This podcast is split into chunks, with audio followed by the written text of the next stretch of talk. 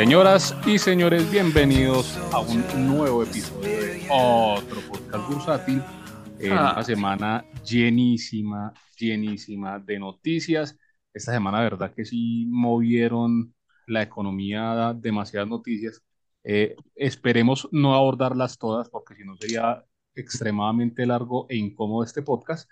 Pero bueno, eh, antes de saludar a mi querido Janusito, que por ahí ya eh, gesticuló su inconformidad por grabar otro episodio, eh, tenemos que informar que el Colcap cerró en 1158 y el ganador eh, del pronóstico de la semana pasada eh, fue nuevamente el señor John Henry Cárdenas. Muchas Ay, gracias. editemos eso. Muchas gracias. Estudia solo dos punticos. Yo le había puesto que terminaba en 1160, terminó en 1158. Eh, de nada, muchachos, de nada. Definitivamente, ¿qué harían ustedes sin mí? Don No, Yarucito, toca que, toca que lo operen más seguido para que acierte más. no diga eso, no, no, no sea cruel. ¿Qué más, Yanucito? Hágase ¿Cómo sacar vamos? las cordales para que nos diga la otra semana cómo está el Colcap. ¿Qué anda haciendo, Janucito? No, muy bien, muchas gracias. eh, emocionadísimo, eh, una emoción incontenible estar en otro episodio de otro podcast bursátil.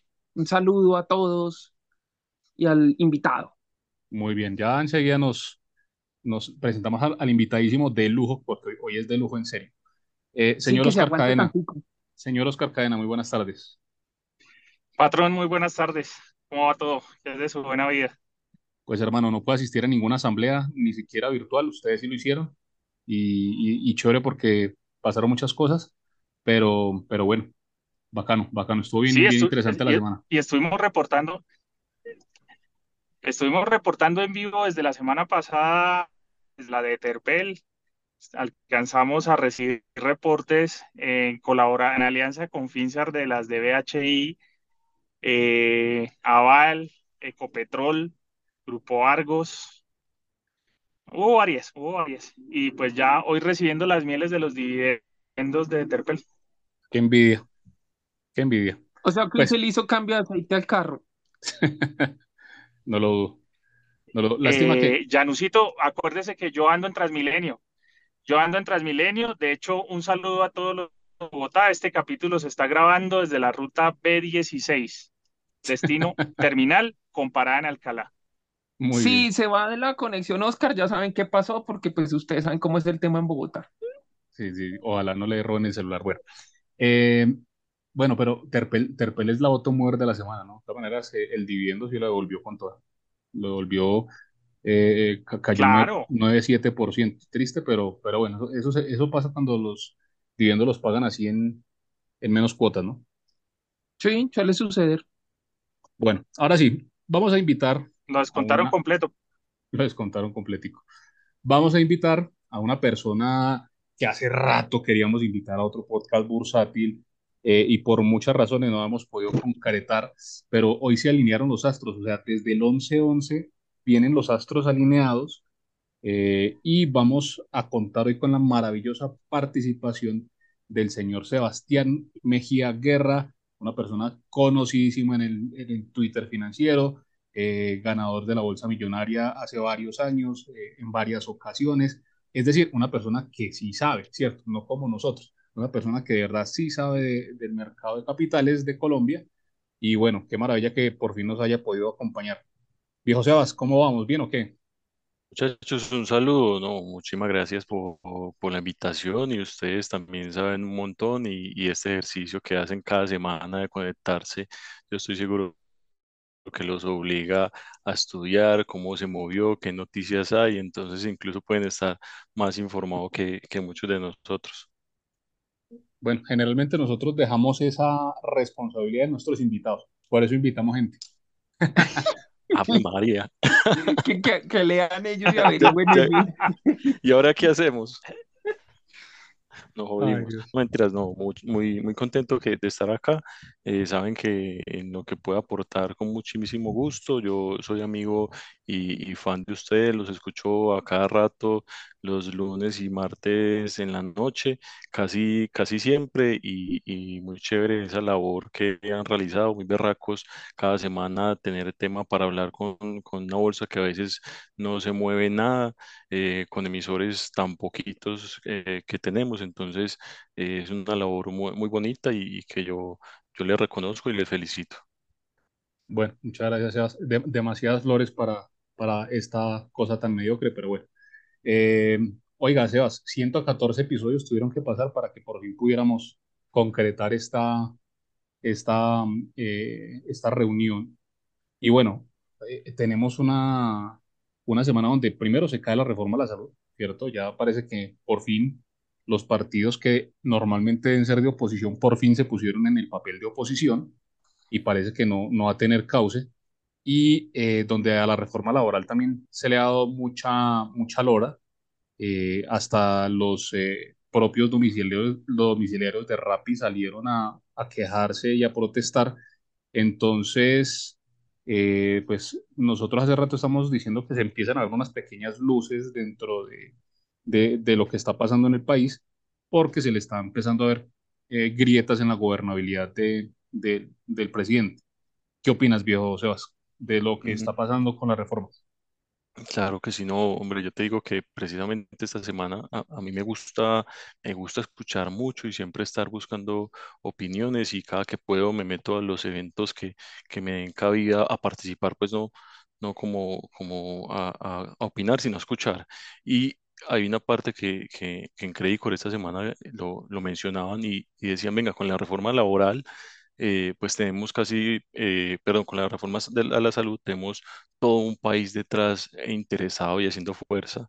Con la laboral tenemos todos los empresarios del país haciendo fuerza, también muchas, mucha gente de- de- del país. Y con la pensional, en realidad, tenemos muy pocas personas que conocen del tema. Entonces, cuando uno comienza a ver de las tres de pronto cuál puede ser la que sí pase, porque de cierta forma meten todo el tiempo, y cuando uno escucha no, no, no, no y no, eh, eventualmente una sí va a pasar y, y, y uno mira a la pensional quiénes son los que la pueden defender y son más poquitos los que pueden estar ahí. Y aunque falta todavía mucho tema ahí, ahí por tocar y que puede cambiar, sí en general uno sí ve muchas afectaciones, algunas que uno pensaba no iban a ser tan graves como de pronto pudiera encontrar flujos de que venga este, este grupo de acciones, las participaciones de los fondos las tienen que salir a vender ya sino que eso puede ser en los ve- 2025 más adelante o incluso cuando la persona se pensiona, ahí es cuando se pasan. Entonces de pronto no pi- piensan, no es, no es tan grave, pero eh, si hay un flujo que se queda fuera y hay un tema que, que trata de buscar un poco más y, y entre las, las, los temitas que uno va encontrando ahí es, venga, entonces el- va a haber un flujo, ya no dicen que no va a ser un flujo de 6 billones, sino de 6, sino de 6 eh, pero ese 6 se, se quiere enfocar mucho a la renta fija o a los TES. Entonces, cuando uno mira, listo, ahora hay una coyuntura de tasas muy altas, muy atractivas, pueden tomarse inversiones a largo plazo muy buenas, pero si uno se vu- devuelve a periodos, por ejemplo, 2017, 18, 19, 20, eh, 21 incluso, en el que las tasas fueron bajísimas, TES al 5, al 6, al 7, la renta fija por ahí, ¿qué fondo de pensiones eh, público, o sin importar el que sea, va a poder hacer o construir unas pensiones de largo plazo rentando a tasas del 5 o del 6, 7%? Cuando hay épocas largas de tasas, eso es muy difícil de, de hacerlo rentar bien. A su fondos ha, ha dicho que, que, lo, ellos han rentado en el largo plazo IPC más 7. Cuando tenemos, tengamos un periodo de bajas tasas de interés y solo tengamos un mercado para invertir, esas pensiones no van a crecer lo que se necesitan y de ahí que es otro de los pequeños temas que, que va a hacer que no, que no funcione hoy como, como se está proponiendo. Bueno, muy bien, Sebas. Eh, hay otro punto que me parece muy interesante. Eh, yo creo también que eh, el tema de la reforma pensional va a ser, va a ser un poco difícil de, de que la tumben y, y- y, pues se, se han ido moderando y lo ha dicho Janus, lo ha dicho Oscar aquí en este espacio, aunque se ha moderado, igual sigue siendo pues bastante perjudicial, sobre todo para el, para el- los portafolios que estamos en renta variable, para el- la bolsa de valores pues va a ser perjudicial. Vos que te dedicas profesionalmente, no como nosotros que nos dedicamos a, a la bolsa, pero por mamar gallo, pero vos que te dedicas profesionalmente a- al tema, eh, ¿cómo, cómo ves eh, ese riesgo? ¿Cómo estás tratando de cubrir ese riesgo de que la reforma pensional realmente deje sin, sin mucho margen de maniobra a los fondos? Yo, yo creo que en mi caso tengo, tengo dos puntos. Uno que es a nivel profesional, que estoy muy relacionado en la renta fija y en, en dólar, y otro nivel personal, que es el tema de, de las acciones, que como todos los que estamos acá me encanta.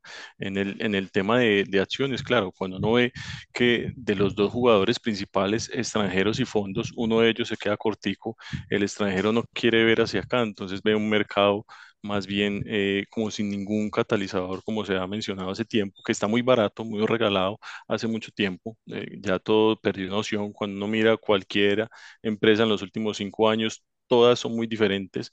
Entonces no, no hay un, incentivo en este momento que se vea claramente cuál de esos dos jugadores. El día que esos dos jugadores se pongan de acuerdo, ese día es cuando la bolsa, cuando la bolsa vuela. De resto, se la, se la pasan peleando, uno vende, el otro compra y así. Por eso la bolsa no tiene un, gran desempeño. Entonces, el segundo o el primero más grande no va a tener ese flujo tan, tan importante y el grande que está afuera, pues al menos de lo que yo he conversado, que, que, que tiene la oportunidad de, de a veces de, de conectarse con gente de afuera y le dice, venga, es que la primera variable que yo miro, la primera es la moneda, que la moneda tenga estabilidad. Cuando llegue en ese momento de estabilidad, ahí va a llegar realmente los recursos. La segunda, liquidez. El extranjero es de mucha liquidez y lo necesita. Cualquier monto que le quieran asignar, puede ser un 0,001%, eh, son recursos importantes y que incluso no logran colocar. Y en un segundo plano, ya, ya si miran lo político y lo que es ya el valor como tal en específico de la empresa. Puede que el, en el tema político sí también son, son, son importantes, pero para ellos no es el primero. Para ellos pueden invertir en un país que en el pasado como Brasil fue de izquierda o en Chile como está o en Perú lo pueden hacer, pero ese no es el más importante para ellos. Moneda y liquidez es el más, es el estabilidad de moneda y liquidez para poder entrar en esas posiciones y ya luego usan político y valor.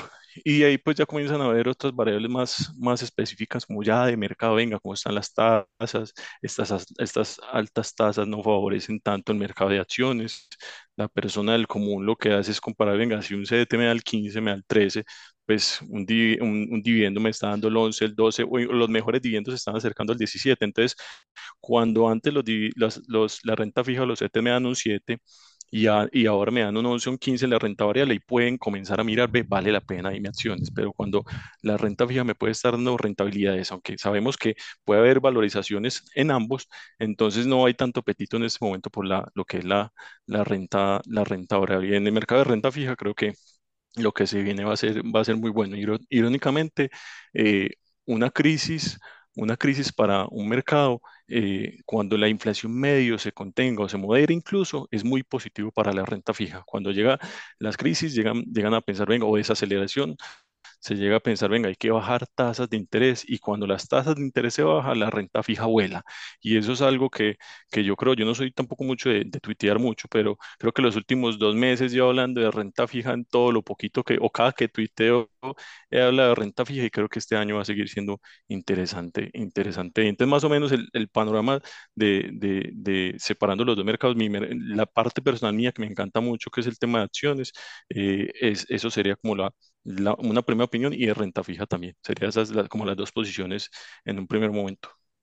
Sebas, a propósito, mencionas de renta variable.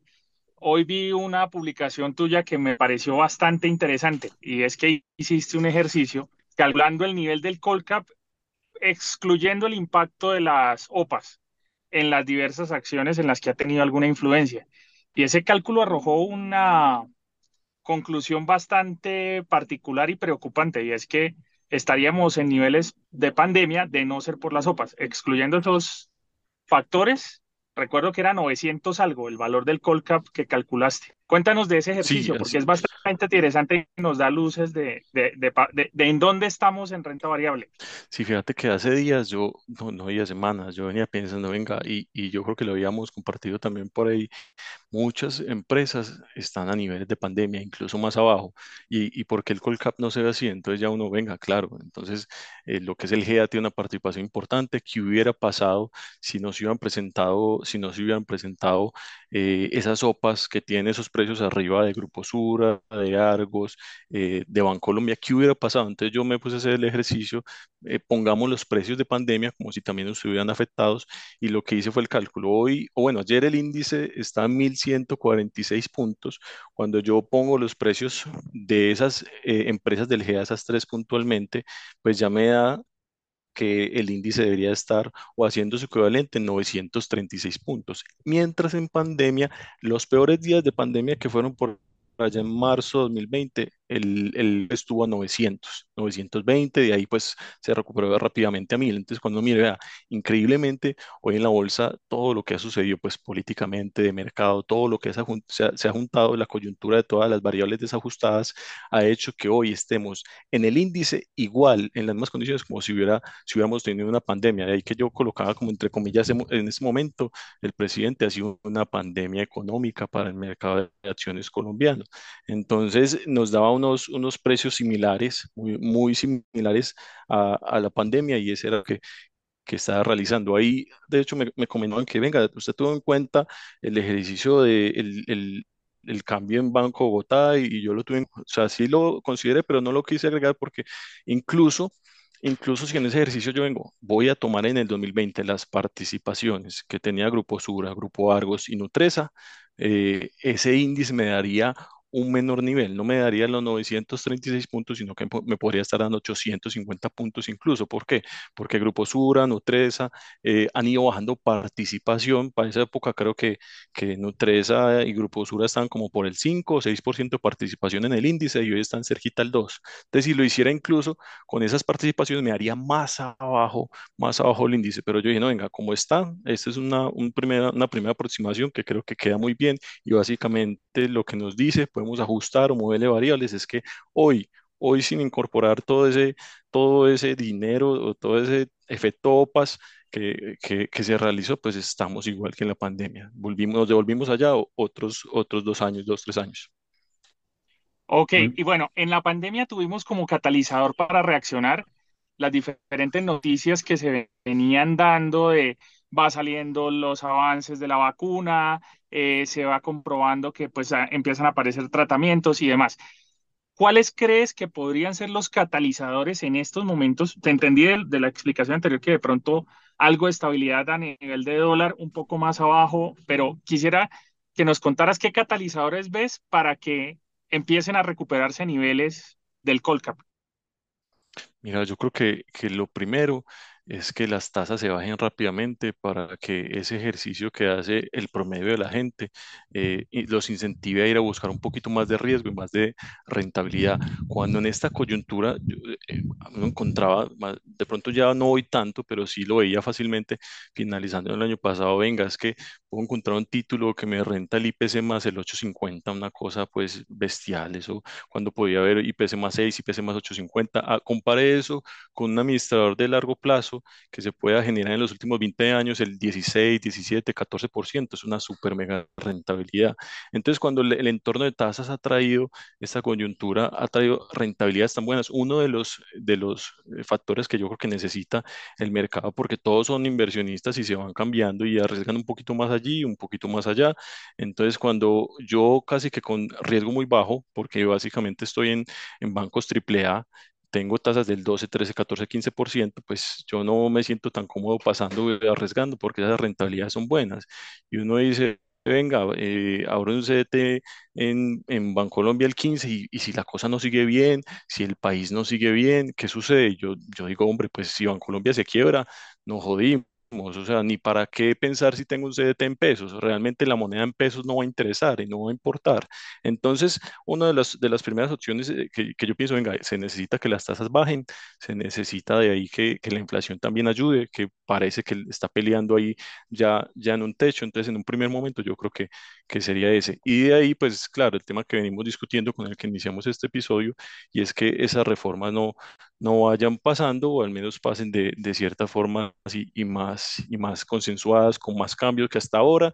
Yo creo que entre ese vaivén que yo creo que ha sido muy fuerte, yo, yo a veces me siento como que cómo, cómo son capaces de sorprendernos cada semana con un anuncio, con un hecho, con una decisión que es peor que la anterior y, y, y que genera desconfianza y todo lo que, lo que ha pasado.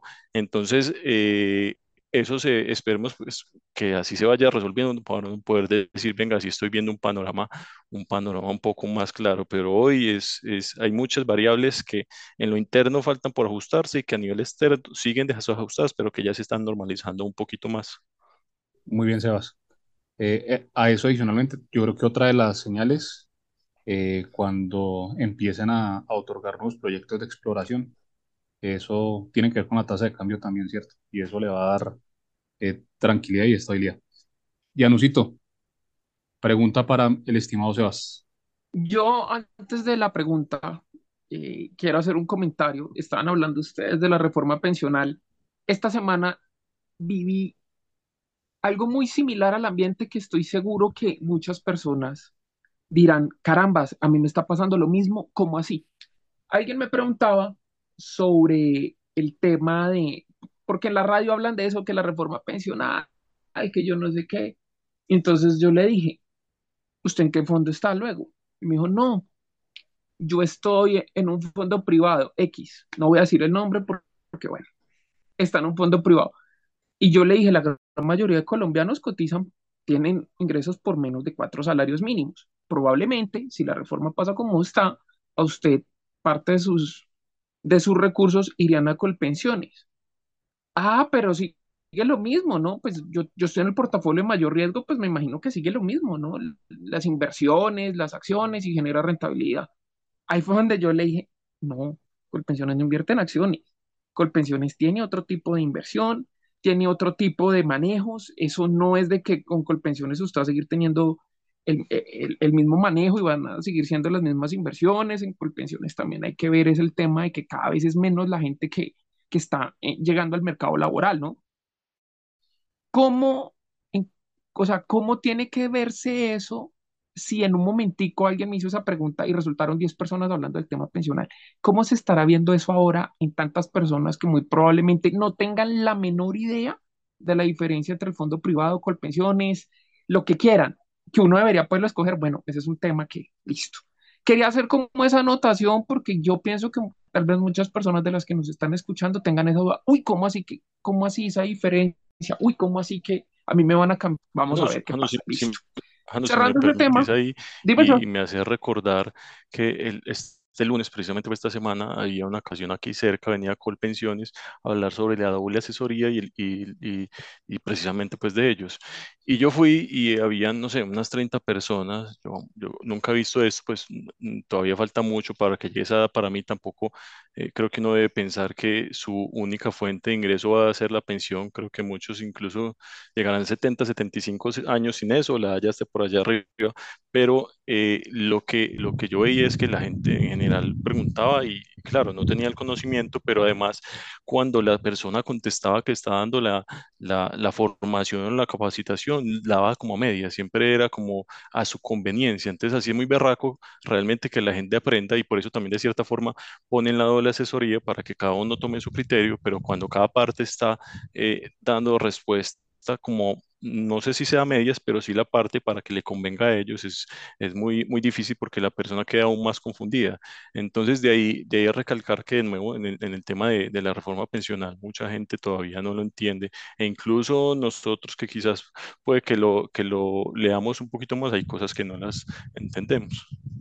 No, y es que uno, uno ve todo, o sea, Sebastián, realmente yo escuché, por- porque eran varias personas y, y varios me hicieron comentarios tales como, ay, pero ¿cómo así? ¿Por qué le mete miedo a la gente? Y yo, es que yo no le estoy metiendo miedo, yo solamente le estoy diciendo, Colpensiones es diferente al fondo privado, no es la misma vaina, el manejo no es igual, o sea, es muy diferente.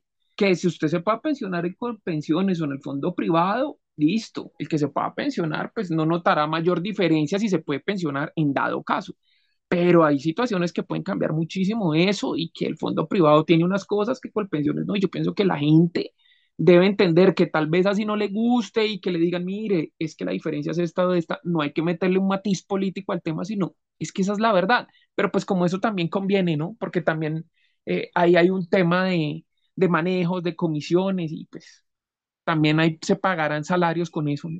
Entonces, muy complejo porque pues uno también va y habla bien de lo que, de lo que uno tiene que, de donde uno trabaja, ¿no? Entonces tampoco es tan sencillo Y pues si le dicen eso a la gente, la, a la gente la van a terminar enredando.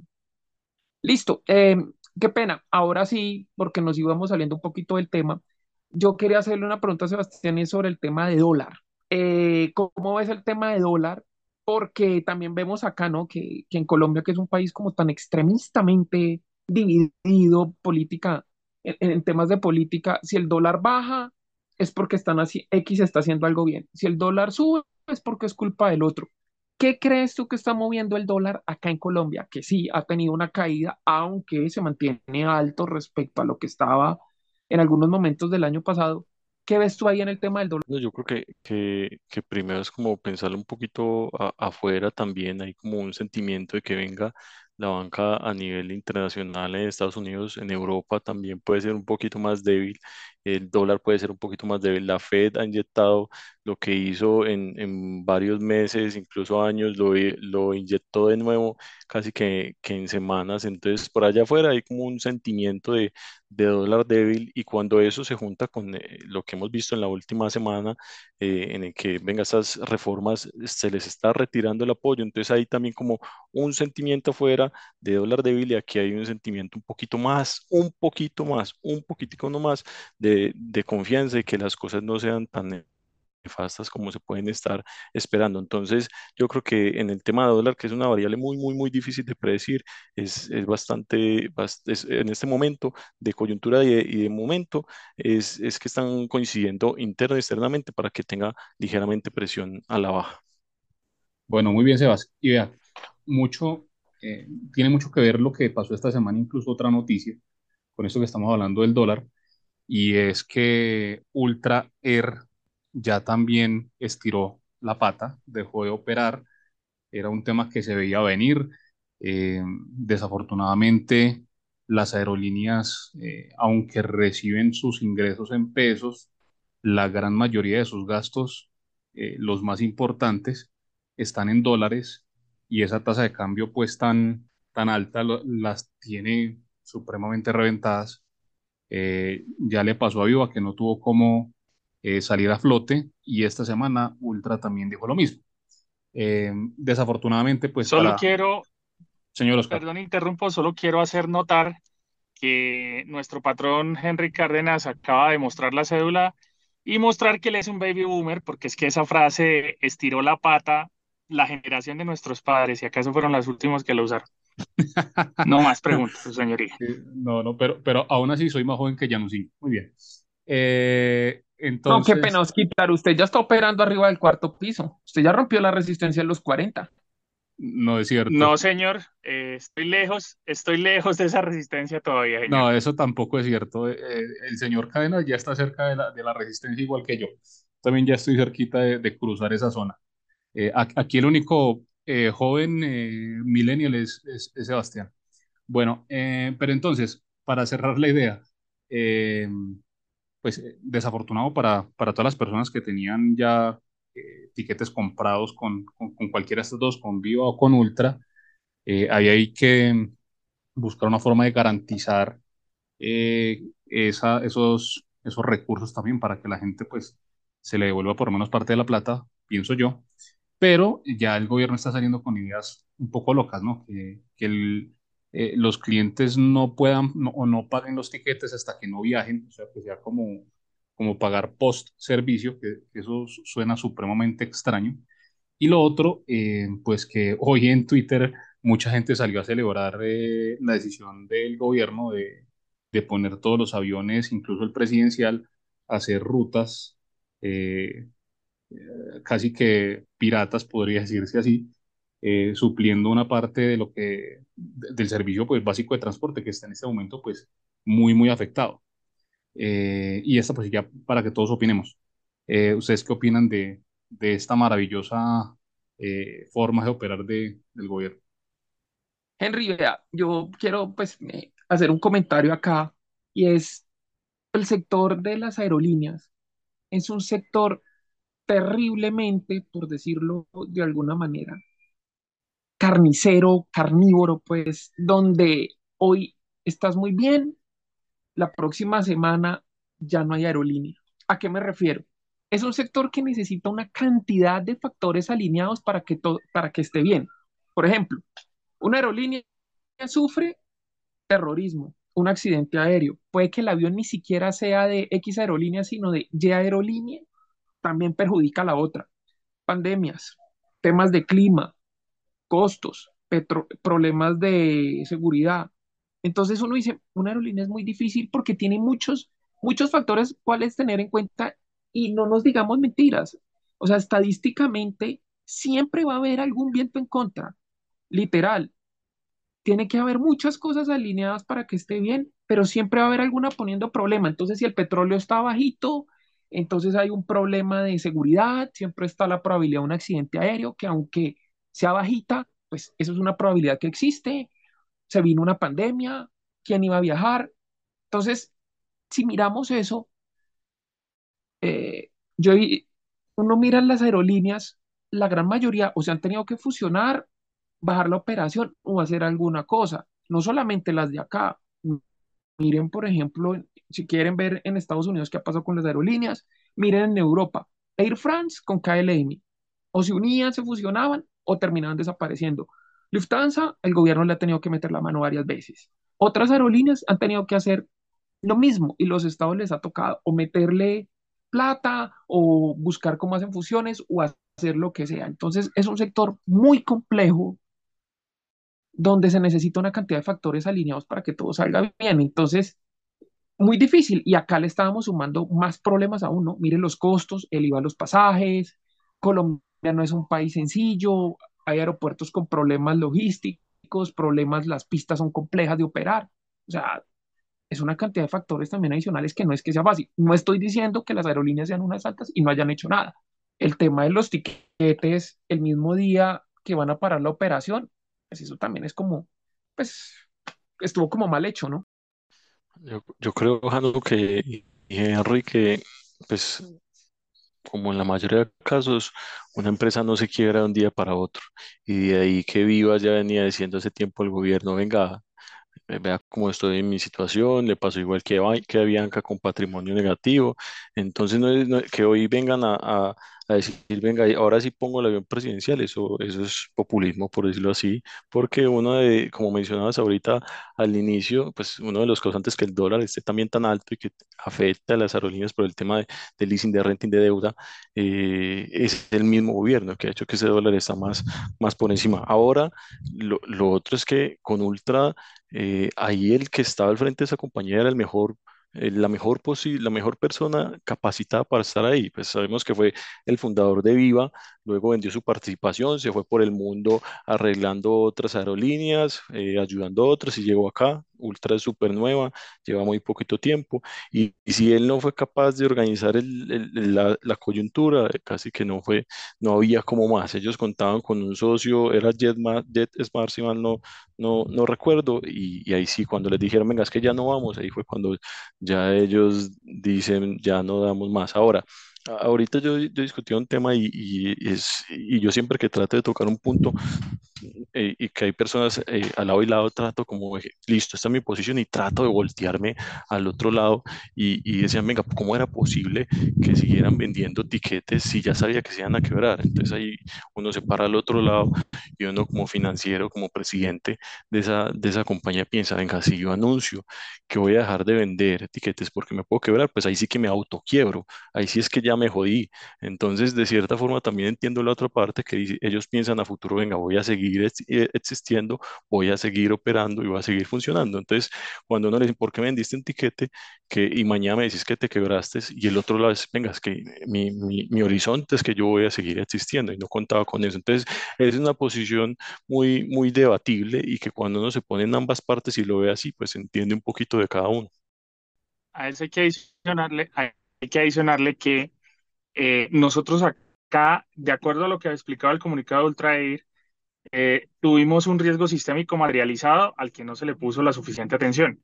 Ellos mismos están informando en el comunicado que cuando se quiebra la tercera aerolínea más grande del país, haciendo referencia a Viva, pues los proveedores y aliados empezaron a exigir pagos de contado o prepagos.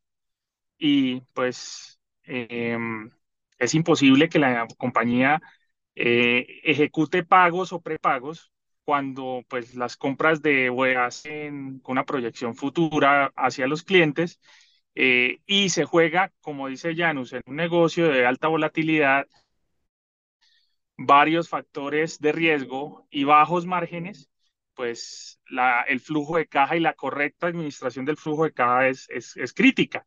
Eh, lo están diciendo, como dice Sebas, alguien que sabe que es el que está en Ultra Air, eh, y está diciendo eso en el comunicado, ya, nos alteraron el flujo de caja trayéndonos al presente cobros que se esperaban en un plazo más largo. Eh, y la brillantez del gobierno da para entonces decir que los pasajeros solo paguen cuando se ejecute el vuelo. O sea, la disonancia cognitiva que tenemos ahí es de no creer. Primer, primer aspecto. ¿Cómo pretendo yo solucionar un problema de flujo de caja restringiendo el flujo de caja de las mismas compañías? Si llegaran a hacer eso, inclusive creería yo que el Andes también entrarían en un problema para para poder administrar eh, su flujo porque ellos solo recibirían el, el, pago de los vuelos, por decirlo de alguna manera, en el momento en el que el vuelo se ejecuta, ¿sí? Pero los pedidos sí tienen que hacerlos de manera previa y pagarlos de manera previa. No tiene mucho sentido, eso por un lado. Oscar, imagínese otro, escenario y qué pena lo interrumpo. Em, qué pena, Oscar, interrumpirlo ahí. En el tema de que se realice el vuelo, es que es ilógico por una, o sea, hay una razón que uno dice, mire, piénselo así y ya. O sea, no es de pelear ni meterle política ni nada. Un vuelo a Europa se demora 10, 11 horas. Si se ejecuta o no el vuelo, ¿qué aerolínea va a listar una 340, un, avión inmenso de 200, 200 y pico de pasajeros o un 787 para 200 pasajeros? Si por algún motivo alistan ese avión un aparato tan grande. No, no hubo vuelo, entonces no paguen. Y si la aerolínea es extranjera, ¿qué? dejar ese avión ahí, ¿qué? O, qué? O sea, ¿qué pasa ahí? ¿No le pagan? ¿Qué aerolínea va a volar en esas condiciones? ¿Va a aplicar para todas? O sea, ¿usted le va a aplicar eso a una aerolínea extranjera que venga aquí para que se lo apliquen a usted allá también?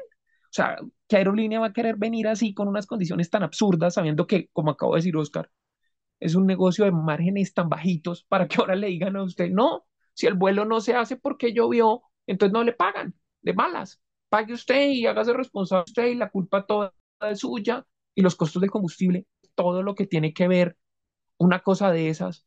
¿Qué? Porque es que no es lo mismo 50 pasajeros que usted lidia con 200 que tienen que hacer un viaje de 10, 12 horas. Y si tienen conexión, ¿qué? Mejor dicho. De acuerdo. Ahora, adicional a eso, analicémoslo de otra manera. Si nosotros miramos desde el comportamiento de los sectores industriales, eh, siempre se habla de sectores que impulsan la economía, ¿cierto? Típicamente, por ejemplo, se ha considerado que el sector de la construcción es anticíclico y es anticíclico porque en los momentos en los que la economía va mal, se trata de impulsar esa infraestructura, sea infraestructura a nivel de construcción de vías, puentes, desarrollo de sistemas de, comunicación, eh, para generar empleo, para generar desarrollo y generar crecimiento. Eso es lo que hace una política responsable, eh, impulsar algún sector que jalone la economía. Desde, la, desde las elecciones venimos escuchando que el turismo sería ese sector diferenciador, jalonador, anticíclico y demás, no solo que impulsaría la economía en, llamémoslo, Colombia, potencia mundial de la vida, entre muchas comillas, sino que adicional sería una industria de reemplazo de lo que entrega el sector extractivo. Estamos hablando de cuánto en dividendos entregó Ecopetrol este año, ¿sí? que tendría que entrar a, reemplazar la industria del turismo. Y en ese orden de ideas, esos sectores que el gobierno toma la decisión que sean los jalonadores, deben venir acompañados de una política que estructure y potencie los resultados que se pueden lograr en ese sector. Si nosotros analizamos, por ejemplo, lo que pasó eh, con el sector de la construcción y de infraestructura, eh, fue anticíclico en, los gobiernos anteriores porque se generaron los subsidios a la vivienda, se generaron los proyectos de concesiones, los proyectos de vías 4G, las famosas 4G y demás, eh, y ese pues fue política de Estado, lo impulsó. Acá hicieron todo lo contrario. Devolvieron el IVA al 19% hoteles, a, a qué, a vuelos, el impoconsumo completo a restaurantes y ni siquiera entendiendo la coyuntura de lo que está pasando, que tenemos dos aerolíneas en problemas por un cambio groseramente en parte responsabilidad de eh, muchas de las actuaciones del gobierno, eh, no se alinean esas políticas de, de impulso del gobierno hacia ese sector jalonador. Entonces aquí es donde yo digo, venga, la coherencia en el proceso eh, del desarrollo de la infraestructura turística, mm, ¿cómo es que entonces vamos a lograr reemplazar la industria extractiva si ni siquiera damos para ver cómo sostener siquiera, estoy hablando de sostener lo que está haciendo a nivel de turismo? Leía noticias en las que hemos visto que el impacto en menores reservas para Semana Santa es del 30% menos, ¿sí? Entonces, pues ahí es donde uno dice, venga, no, esto no, no tiene mucho sentido.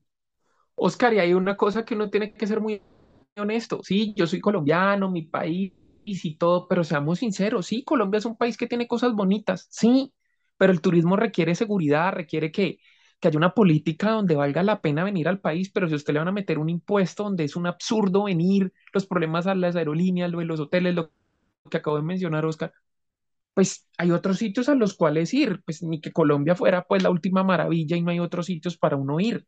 Pues la gente va a otros países, ya, que sale más barato ir a ciertos países que venir a Colombia. Entonces, ¿dónde está la política del turismo? Si a mí irme a otro país me sale más barato, pues yo me voy al otro país que también es bonito y no tengo los problemas de seguridad, porque acá en Colombia no nos digamos mentiras. Hoy día hay ciudades donde si usted llega y se queda en esa ciudad, pues vaya y venga problemas de inseguridad y todo. Ahora, pero si usted sale, hoy día hay vías donde hay problemas de seguridad y pueblos donde allá usted no se puede ni asomar. Y eso es una realidad. De acuerdo, Janocito, de acuerdo. Es que eh, decía, eh, dicen muchos de los memes eh, que van en contra pues de, de estas políticas que te venden o te regalan las muletas y aplauden sin tener en cuenta que, que ellos fueron quienes te dejaron co. Entonces, eso pareciera que está pasando en Twitter con tanta gente aplaudiendo que la gente está viajando en el avión presidencial, cuando estoy completamente seguro que si el dólar estuviera eh, mil pesos por debajo, que es como más o menos debería ir de acuerdo a cómo se ha comportado la región, pues eh, estos problemas probablemente se hubieran podido mitigar mucho más fácil y no estaría ni Viva ni Ultra, pues sin operación. Bueno, eh, seguiremos eh, viendo a ver qué pasa con las otras aerolíneas, porque es que eh, el tema es que hay un riesgo sistémico y, y, si no hay alguna, alguna solución por parte del gobierno que impulse como tal el sector y que le dé facilidades, pues el sector va a estar bien golpeado, va a estar muy difícil y, y, y es un motor de economía importante que, está frenado. Ahí sí, solo... Henry, son sectores con ratios de deuda altísimos, o sea, es un sector demasiado apalancado. Cualquier problemita de esos, ¡pum! Adiós. Así es. Ahí solamente me queda por notar una cosa, y es que dentro, yo recuerdo mucho algunos tweets de, del amigo Camilo Telles, un saludo para él, donde decía que de los ministros que había nombrado el presidente, que a él, a él el peor que le parecía era el ministro de Transporte, el ministro Reyes pero que hasta el momento pues no había tenido su oportunidad de brillar.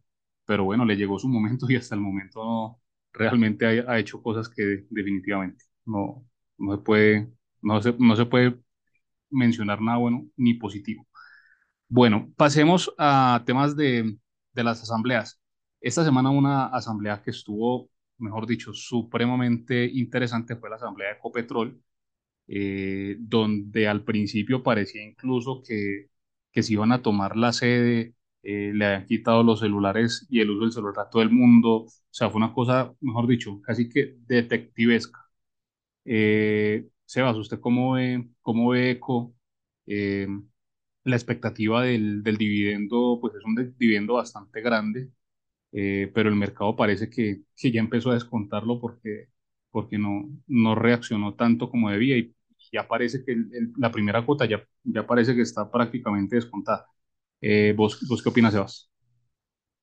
Henry, pues yo en un primer momento, en, un primer momento veo positivo que esa, que ese dividendo sea, sea atomizado y, y al menos eh, logre bajar esos movimientos tan bruscos que nos tiene acostumbrados en periodos de dividendo. Entonces me parece ideal, pues también incluso podría pensarse por, por flujo de caja y manejo de recursos de, de Ecopetrol que lo haga a tres cuotas y, y creo que yo soy amigo de, de eso, de que sea atomizado. Por otro lado, yo te digo que, que hace mucho rato, bueno, desde el año pasado, eh, no, no sigo Ecopetrol, no quiero estar ahí eh, ni contemplarla como inversión. Entonces, eh, me conecté al principio, tuve que hacer varias cositas, entonces no la pude, no la pude seguir viendo. Sí que dieron 5.000 iguanas y por ahí hasta ahí llegué, pero de resto te digo que no soy, no soy seguidor ahora de, de Ecopetrol. Muy bien, Sebas. No, y es que fíjate que es lo mismo que hemos hablado nosotros aquí en el podcast, eh, y es que ese dividendo es demasiado atractivo. O sea, una empresa con un dividendo tan alto, con un yield tan alto, es, es absurdo. Eh, pero los riesgos que tiene la compañía son tan grandes que uno no se arriesga. O sea, es difícil arriesgarse para ganarse ese dividendo porque cualquier declaración del gobierno la tumba inmediatamente. Bueno, eh, don, don Oscar. Eh, cuéntenos cómo fue esa parte inicial detectivesca del- de la asamblea. No, la parte de detectivesca se empezó a dar desde el día anterior con el tema de la, de la visita a la superintendencia haciendo unas indagaciones. Eh, teniendo en cuenta que son temas judiciales, yo preferiría que la gente los, los analice en medios oficiales. Pero básicamente lo relevante acá eh, es, primero, ¿por qué hacer ese movimiento con esos aspavientos justo a puertas de la, de la última asamblea de accionistas que iba a dirigir Bayón. Segundo, dato curioso, en el gobierno de los simbolismos, eh, típicamente una asamblea de accionistas, el presidente de la asamblea es el presidente de la compañía. En esta asamblea eh, llega el mayorista, es decir, el gobierno, con una propuesta diferente y nombra como presidente de la asamblea al representante del gobierno. Ese fue, digamos, primer eh, detalle curioso. Eh, acto seguido, el señor Bayón, de manera gallarda, eh, devuelve el golpe caballerosamente cuando le dan la palabra para presentar el informe de sostenibilidad de la compañía e inicia con un minuto de silencio por los soldados asesinados el día previo en el atentado que perpetró el ELN. En ese escenario, pues sí se vieron algunas situaciones, mm, digamos, particulares. El gobierno muy interesado en marcar algo de, ¿sí? Eh, en general, el reporte es bastante bueno, se ve una evolución operacional de la compañía bastante interesante, bastante buena.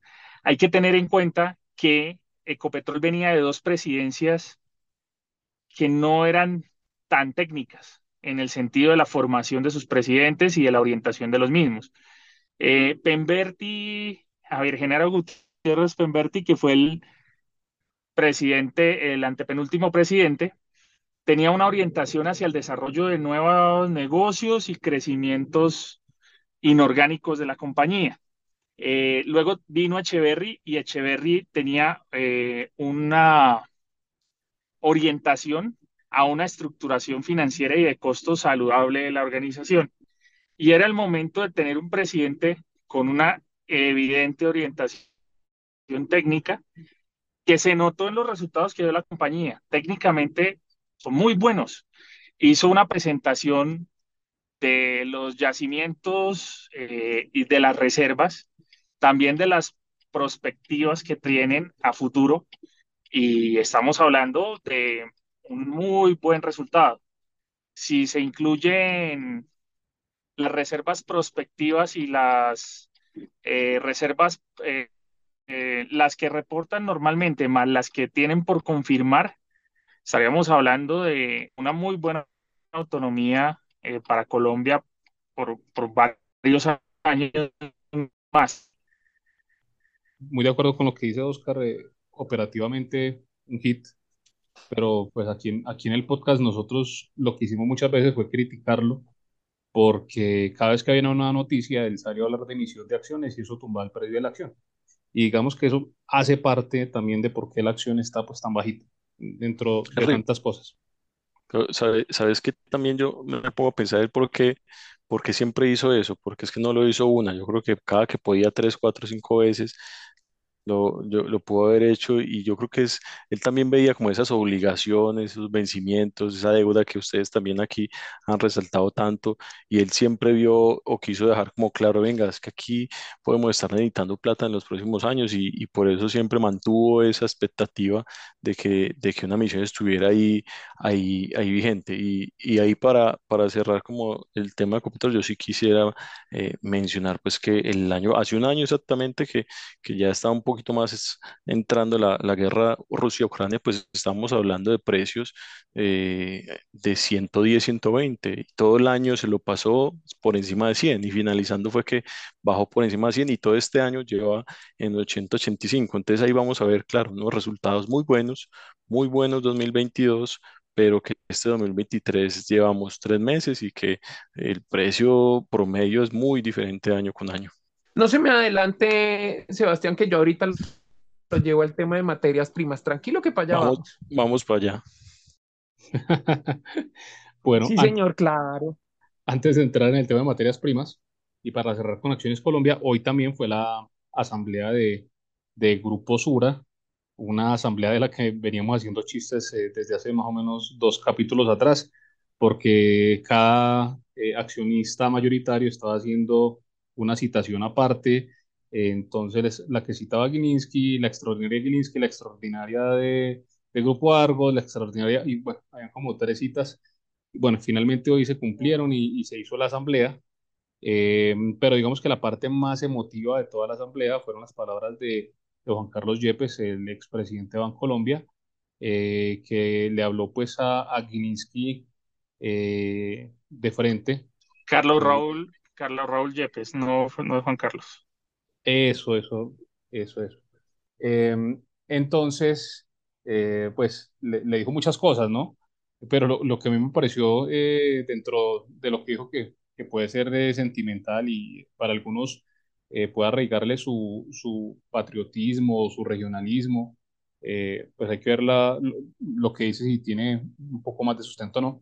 Digamos que la nota, la nota curiosa o la nota graciosa es que compró una acción para poder estar en en la asamblea y teniendo en cuenta que las comisionistas, eh, yo supongo que debe estar en Valores Bancolombia, ¿cierto? Porque pues, no creo que esté en otra diferente, eh, si- siendo pues eh, expresidente de- del Grupo Bancolombia, eh, compró una acción que costó 38 mil pesos, pero con una comisión que probablemente le costó 60 mil pesos masivo, si no es más, Eh, entonces le salió bastante cara esa acción.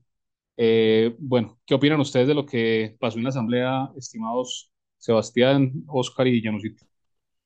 Vale, no, yo, también vi ese discurso y casi que se me erizaban los pelos. Eh, pues espero que haya comprado esa acción en TRI, esa comisión no le haya salido en 150, 200 mil pesos, que puede ser la comisión mínima con, con, con asesor. Yo creo que eso le da un mensaje muy fuerte a Gilici, que de cierta forma también eh, yo creo que él tiene mucha presión, muchísima presión. Eh, recordemos que él entró esos recursos de OPA y son obligaciones en dólares los entró a 3.800, 3.900, 4.100, solo por, por tasa de cambio. A pesar de que ha bajado en los últimos días, ahí debe tener una presión por el tipo de cambio. Y además, esos recursos no, no deben de ser gratis, una tasa implícita de, de, de financiación debe tener. Entonces, el hombre también yo creo que por eso ha sido tan agresivo, no lo justifico, tan agresivo, porque esa no es, no es como la forma de yo te quito el derecho para poder hacer lo que yo quiero. Creo que esa no es la forma y, y hoy, y hoy Carlos Raúl le dio un mensaje contundente eh, de los accionistas también, los demás lo respaldaron y lo aplaudían, entonces creo que, que él actuó así también por mucha presión, pero eso no, no le da derecho a que, a que lo haga, lo haga de esa forma, de cierta, de, de otra forma pues también hay que, hay que decir que para nosotros eh, el, el hombre nos ha traído muchas alegrías, creo que sin él este último año hubiera sido bastante difícil. El, el 2022, eh, 2021 no hubiera terminado tan bien y, y digamos que de alguna forma hace y ha puesto presión también sobre, sobre los administradores de, de Grupo Sura, de Nutresa, de Grupo Argos, para que comiencen ese camino de que venga, es que a ustedes también les tiene que interesar el valor o el precio de la acción de la compañía, cosa que, que hasta hace tres, dos años o hacia allá, hacia atrás, a ellos no les interesaba, están en una posición cómoda y, y también hay otros, hay otros factores que uno puede decir, venga, es que qué más influye, no solo ellos son capaces de levantar el mercado, pero cuando les ponen presión y miren, venga, uno ve, por ejemplo, el presidente de Grupo Argos ya haciendo un plan, el de Cementos Argos ya haciendo un plan de cómo generar valor, los ve más activos que antes y eso también es resultado de este tipo de presiones y, de jugadas empresariales que los ponen a moverse. Quizás lo están haciendo un poco tarde, pero ya al menos se ven algunos planes en, en camino a eso. Muy bien, Sebas. Eh, yo creo que en general el, eh, el resumen es una cosa que es muy importante y es que eh, esta pelea pues que hay entre, entre los que están haciendo la toma hostil y los que no quieren avanzar tampoco, eh, pues no le trae nada bueno al, al- a la acción y a la empresa. Entonces hay que buscar como la mejor manera de, de seguir adelante sin que, sin que sigan teniendo pues estas peleas eh, y, y- y temas legales. Pero te Señor. digo, te digo que, que está difícil porque el, el mensaje es muy bonito y, con todo lo que cuenta, 12 años de una pelea, pero en ese momento eso solo, él dice, venga, lleguen a un acuerdo, no hagan, paremos esta guerra, así lo dice, pero la única forma de parar esta guerra es que eh, Gilis que tenga su participación o que alguien venga, que, que alguien venda. Entonces está muy difícil que realmente esas palabras se puedan llevar a cabo o materializarse y llegar a un acuerdo, un acuerdo pues en en común. Sí, también es cierto. Es- Esto parece eh, la serie de, de HBO, Succession. Está, está igualita. Eh, don Oscar y don ¿alguna opinión con el tema de, de Suran, de la Asamblea? Yo no tengo opinión de Sura, pero sí les tengo una mala noticia que los puede afectar a Sura. Eh, el gobierno encontró senadores torcidos que se prestaron y acabaron de erradicar la reforma a la salud en la comisión. Al final no se cayó. La radicó Gerardo Yepes Caro del Partido Conservador, Camilo Esteban Ávila del Partido de la U, supuestamente partidos que se habían Oposición, negado a apoyarla, Alfredo Mondragón, Pacto Histórico, Marta Jurada, Alianza Verde, Germán José Gómez, Partido Comunes y Juan Carlos Vargas, Curules de Paz. Radicada a las 5 y 20 de la tarde de hoy. Ah, no, qué grosería. Y es con ustedes, señores del Partido Conservador y el Partido de la U, que supuestamente son oposición. Pues deberían ser, ¿no? Qué, qué rabia. Bueno, eh, triste. Eh, antes de, de que eh, cerremos el podcast, tenemos que hacer nuestra acostumbradísima sección, el descache de la semana, patrocinado por Finxar. Y tenemos que empezar siempre con el invitado. Estimado Sebastián, por favor, no me deje hacer el hat-trick. Después del cierre de 1158, eh, ¿qué pronosticas para la próxima semana? Pues es una Semana Santa que debe ser muy quieta, casi que muerta, más muerta de lo que es. El, el pronóstico que más sentido tiene es el de hoy, 1158, y no, no va a haber mayor cambio. Tenés toda la razón. No, deberíamos pronosticar es la siguiente semana, ¿cierto? Porque de hecho, de hecho, de una vez le decimos a nuestros oyentes, no esperen podcast en Semana Santa, olvídense. Eh, entonces, eh, para la siguiente semana, no, no la semana que termina miércoles, sino la siguiente semana, que sería la semana eh, del eh, 14 de, de abril. Con la siguiente me voy con un 1180, una ligera subida. 20 punticos encima. Muy bien, muchas gracias, don Sebas. Eh, Janusito, su pronóstico para la post siguiente semana. Pues hay que hacer dos, ¿no? Digamos que para el miércoles yo creo que lo que dice Sebastián es cierto, va a haber bajo volumen, pero con este tema de la reforma la salud y de ver que las reformas realmente no se hunden, sino que como que buscan revivirlas, así después se hunda, yo creería que vamos por ahí para 1150, que, que a pesar de bajo volumen, esto va a motivar ventas. Y para la siguiente semana yo creería que por ahí habría que ver qué sigue pasando, pero por ahí un 1165. 1165, o sea, un pequeño rebotico con respecto a esta semana. Ok. Don Oscar Cadena, ¿qué opina para su pronóstico? 1200 al, al final de la siguiente semana, no este miércoles, sino la siguiente. ¿1200 cuánto? No, 1200 cerrados. 1200. Sí, ese me, ese me parecía mi nivel bueno. Eh, yo me voy a ir entonces más, más arriba. También iba a decir 1200, pero no, me voy a ir entonces a los 1230. Vamos a, estar supremamente optimistas y que, eh, bueno, espero yo que esa, esa, reforma, sea lo que sea que hayan presentado, toca ver que presentaron también, eh, pues haya estado más moderada, pero pues deja, deja un sinsabor. ¿no? Y, y que las otras reformas pues se sigan desmembrando de a pocos. Esa es como la expectativa. Bueno, eh, estimado Sebastián, muchas gracias por participar en este episodio de otro podcast bursátil. Eh, qué bueno que por fin se alinearon los astros. Yo creo que eh, aprendimos muchísimo de tus intervenciones el día de hoy. Y hermano, aquí cordialmente invitado, bienvenido siempre que puedas a, a estos micrófonos.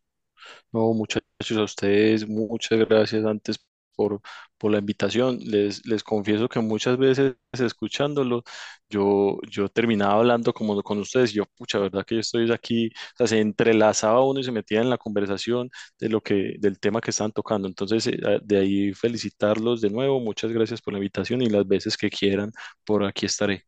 Qué bacano, Sebas. Que esté muy bien. Don Oscar, Don Llanos. No, Sebastián, y, y muy bueno, muchas gracias, de verdad, gracias por esa labor de difundir la educación financiera viajando en moto por el país.